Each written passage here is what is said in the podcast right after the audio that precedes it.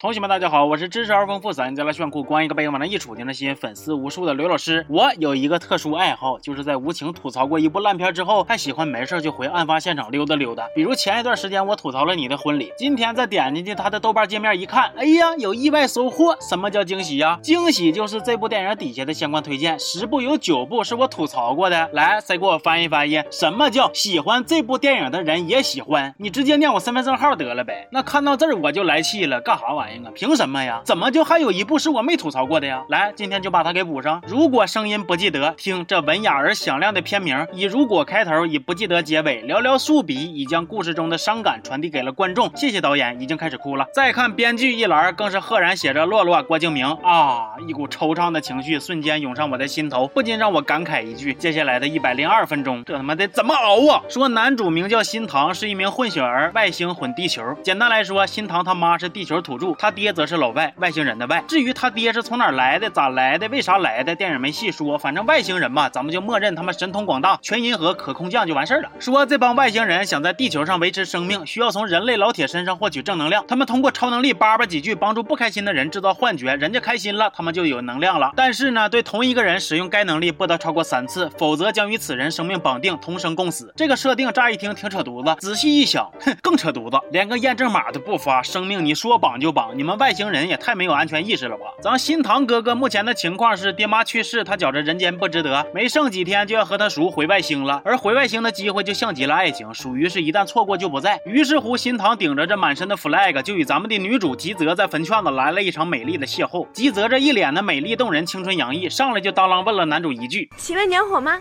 我寻思这是干啥呀？要搁人家坟头子抽一根华子呀？结果背后的真相就跟喝大碴粥不就咸菜一样，令人烧心呢。那你是怎么点燃我的心的呢？咋点燃的？你说咋点燃的？坟圈子里边磷化氢过多，你说话还大喘气，天一热吸里边那就自燃了呗。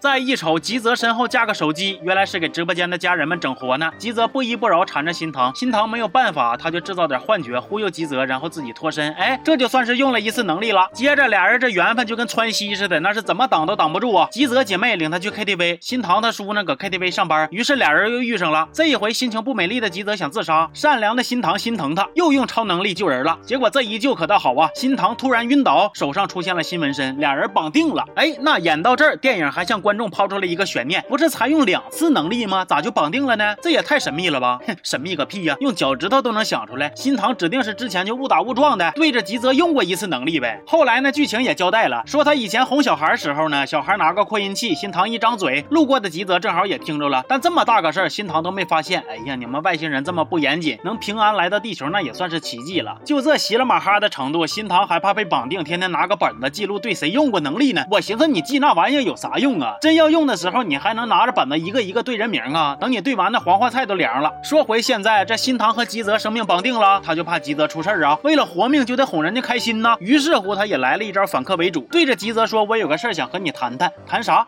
一个恋爱。行啊，编剧又跟我俩玩这个土味这一套，是不是？那你知道这个世界上有几种辣吗？五种：微辣、中辣、特辣、变态辣。还有一种就是你给爷看吐了。其实处对象这个事儿呢，俩人都没当真，倒是互相达成共识了，一起假扮情侣拍段的直播。虽然不 PK，但是他俩还是给直播间的家人们带来了很多快乐，挣了很多的 W。果然网络都是虚拟的啊！大伙倒是不咋爱看吉泽，他们只想看新唐给给。然而这假戏做着做着，俩人就开始当真了。有一天大晚上的，吉泽刚下播，新唐就在楼上那个唱响了吉泽最爱听的歌。吉泽听后非常感动，俩人是这边唱来那边和呀。我估计附近的居民听着也全哭了，气哭的呀！大半夜不睡觉，你俩搁这嘎情歌对唱，你咋不再摆个心型跳鬼步呢？说后来这新唐就逐渐发现，吉泽的微笑只是伪。装内心其实非常的忧伤，他受到原生家庭的影响，现在患有抑郁症。具体的细节我就不给大伙说了，知道有这么个事儿就行。有一天俩人赶上大雨，浇个呱呱湿啊，吉泽竟然还给新堂领回了女寝。咱就且不论这个女寝为啥能让一个男生大摇大摆的进来啊，那新堂人家让你进你就进呐，你一个外星人，你又娇不感冒，假模假式的上人这嘎洗澡干啥呀？你以为你眼网大呢？这日子一天天过，眼瞅着回母星的日期就快要到了，吉泽也终于发现了新堂的秘密，这大本子上记录这老些人还有照片，新堂别是变态吧？吉泽要走，新堂就赶紧拉住，说我可以解释，但是我说了你也不带信的。吉泽说那你说吧，你说我就信。结果好家伙，他俩真就一个敢说，一个敢信呐。但是当吉泽看到新堂的倒计时日历的时候，心里边还是有一种被骗的感觉，他咔咔就往外跑啊。完了，新堂他叔又过来劝吉泽，让他远离新堂，别耽误他俩返乡。毕竟那个绑定只要离开地球，他就失效了。搁电影里还在交代背景的时候玩了一个谐音梗，说新堂本名新堂胜，为啥改名去掉剩字呢？因为他不想成为被剩下的人。讲这个故事的时候，片中的情绪那是一本正经，十分悲伤啊，整的我多少都有点不知道咋地好了。这妈到底是笑点还是泪点呢？导演，你要是不备注一下子，我这个情绪都不知道咋拿捏了。说这俩人也是一个敢劝，一个听劝。听完这话呢，吉泽小脸一拉拉，说啥就要和新堂分手。分手那天更有意思，那伤感的小语言是一顿说呀，那伤感的小 BGM 是一顿放啊，我甚至都有一点悲伤了。结果吉泽走一半，好像后悔了，突然一个回头，你敢不敢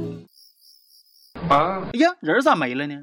接着，吉泽这个抑郁症开始加重，不得不去接受这个 MECT 疗法治疗。这个疗法呢，效果好，但是会失忆。简单翻译一下子，就是会忘记男主新堂。此时，新堂和他叔已经穿西装打领带，准备前往母星了。小样呢，还挺有仪式感的。这一边，吉泽手术之前又发个视频，向大家诉说自己的经历。另一边，当新堂背后的大门一关，即将启程的时候，他又后悔了。于是，他和他叔又开始这顿推大门呢，要回去啊。我说你们这帮爱情片的男主是不是都有点大病啊？干啥玩意啊？都非得磨蹭到最后一刻才变卦呀？你的婚。礼发令枪不响，你不去救人；八月未央不拍婚纱照，你不提分手。这回又来了一个不回老家，不知道后悔，可真行啊！那意思只有经过这样式的紧张刺激的抉择，方能面对自己的内心，感受到爱情的珍贵呗。放屁！新堂出来之后，又是这顿热血奔跑，想要及时赶到。你说人家就是近期治个病的镜头，愣是让导演给拍出来要推进去火化的感觉呀。最后病治好了，吉泽精准的忘记了新堂，新堂的生命开始流逝。于是乎，新堂又开始曲曲咕咕的想招，让他回忆起自己，全然不顾吉泽术后情绪是否稳定，病情会不会复发。反正他坚定信念，必须给观众整点好活，必须给咱感动的痛哭流涕。最后，他和他叔想尽办法把吉泽的回忆给勾出来了。吉泽哗哗淌眼泪呀，他绷不住了。那边新堂的血皮子哗哗掉啊，他挺不住了。这回又换吉泽一顿热血奔跑，生怕去晚了看不着最后一眼了。结果他赶了个不早不晚，新堂刚咽气还没凉透，他啪嗒一个大眼泪掉人手上，似乎又把人给救活了。至于到底是活没活，片中没有继续讲。此时画面进入俩人而初次见面的回忆杀，然后。电影就在悬念与感动的双重包裹之中，用最浪漫的方式结束了啊！看到最后我哭了，被自己不畏烂片、勇于挑战、征服又一高峰的精神给打动哭了，哈哈。说实话，看完这个片儿，我挺来气的。你打着关怀的幌子，消费抑郁症群体，实际上叙事重心、煽情重点还是那一套又臭又长的自我感动的爱情故事。那这说白了，不就是往自己身上贴点金，往道德的高点站一站，让别人不好下嘴批判吗？然而，豆瓣四点零分足以证明，大伙现在已经把这种套路看得透透的了，不吃你这个了。其实你无论拍啥，电影质量还是关键，对不对？拍好了，大伙自然愿意去关注片中的某些群体的处境。那你拍的稀烂，任何表达都会变得无力。当然了，这个片儿还没到那种就说一句。可惜呀，利益很好，但是拍砸了的地步啊！他是哪哪都不行。这些道理呢，本片的主创们可能也不是说不明白，人家就是单纯没往那方面追求而已。可能人家就想着赚钱嘛，差不多得了，行吗？那么这期就说到这儿了，我是刘老师，咱们下期见，好。